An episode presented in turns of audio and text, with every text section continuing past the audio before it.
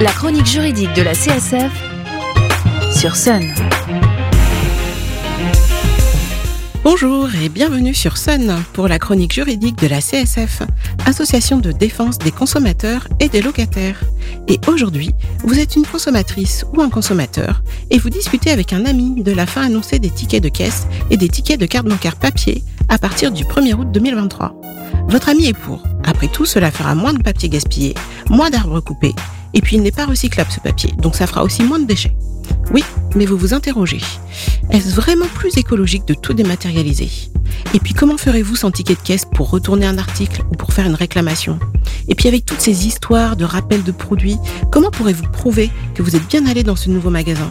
Et pour faire vos comptes avec l'éducatrice sociale et familiale? Pour vous apporter des éléments de réponse, nous recevons aujourd'hui Nicolas Petit, salarié de la CSF, la Confédération syndicale des familles, qui était déjà venu nous parler des usages d'Internet il y a quelques temps. Bonjour Nicolas. Merci d'être venu pour nous aider à démêler le vrai du faux sur l'écologie de, euh, l'écologie de la dématérialisation. Bonjour Linda, c'est toujours un plaisir de venir dans ton émission. Merci. Du coup, peux-tu nous dire si la loi numéro 2020-105 du 10 février 2020, relative à la lutte contre le gaspillage et à l'économie circulaire, prévoit comment nous ferons à partir du 1er août prochain?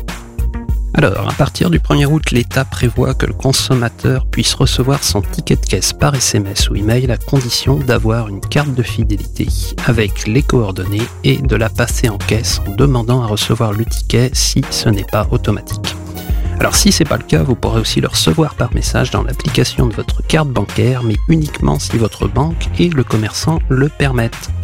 Du coup, pas d'autre choix que de donner vos informations personnelles et votre consentement pour la carte de fidélité, le SMS, l'appli de la banque.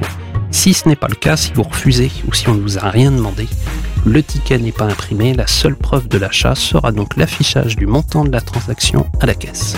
Ah oui, c'est vrai qu'on pense toutes et toutes à prendre en photo le tout petit écran de la caisse sur lequel s'affiche le montant de nos achats sans aucun détail euh, du tout. Euh, et alors, qu'en est-il du ticket dématérialisé? Est-ce que c'est vraiment mieux?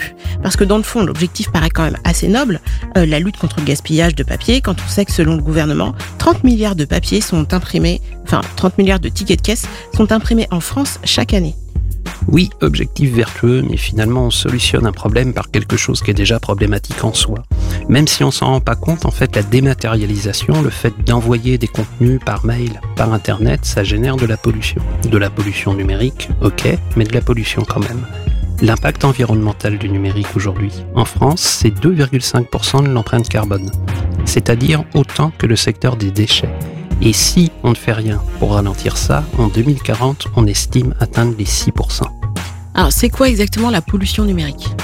Pollution numérique, c'est l'ensemble des effets négatifs des technologies de l'information et de la communication sur l'environnement. Il y a deux, deux phases, la fabrication et l'utilisation.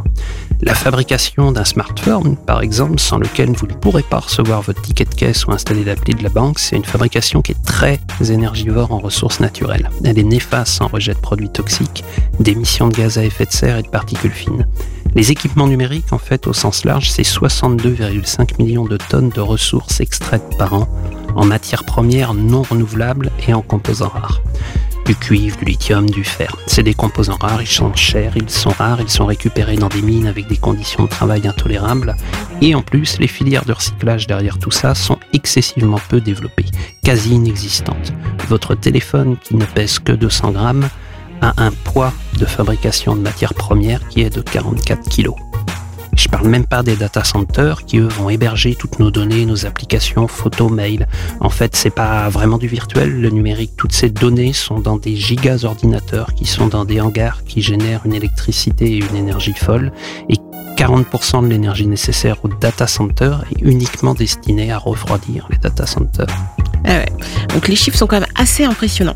Et donc entre couper des milliers d'arbres et gaspiller des tonnes d'eau pour faire du papier, euh, pour les tickets de caisse donc, et toute l'énergie et la matière première gaspillée pour fabriquer tous nos smartphones, puis pour euh, faire les faire fonctionner et puis refroidir du coup les data centers qui nous permettent d'utiliser les applis euh, les, bah, les applis sur nos, sur nos téléphones. Euh, plus en plus, eh, on n'a pas parlé de toute l'électricité nécessaire au fonctionnement d'Internet. J'ai lu sur le site de Greenpeace que si Internet était un pays, ce serait le troisième plus gros consommateur d'électricité. Bon, rien qu'à le dire, je vois quand même un peu pencher la balance, mais je pose quand même la question, qu'est-ce qui est moins polluant? Tout est polluant, mais selon Greenité, un collectif d'experts sur les questions de la sobriété numérique et du numérique responsable, un ticket dématérialisé réduirait de 2 centilitres la consommation d'eau par rapport au ticket traditionnel. Dans le même temps, par contre, il rejetterait 2 grammes de CO2 en plus dans l'atmosphère, car selon l'ADEME, chaque email rejette jusqu'à 19 grammes de CO2, quand l'impression d'un ticket de caisse en rejette 17. donc, euh, c'est quand même assez précis les chiffres et euh, voilà, la différence n'est pas énorme. Donc il n'y a pas de solution miracle, même si on peut se dire que quand même l'urgence euh, serait la réduction des gaz à effet de serre et donc euh, privilégier plutôt le ticket de caisse papier, ce qui conforte finalement la CSF dans son combat contre la dématérialisation du ticket de caisse. Quoi qu'il en soit, pour plus d'infos ou pour vous aider dans vos démarches, vous pouvez contacter la CSF de Nantes au 02 40 47 56 33 ou contacter la section CSF de votre commune. Merci Nicolas de nous avoir accompagnés ce matin. Merci Linda et bonne journée à toutes et tous. Merci. Et euh, vous pourrez retrouver tous les liens utiles sous notre podcast disponible sur le site internet de Sun, leçonunique.com et sur l'appli MySun.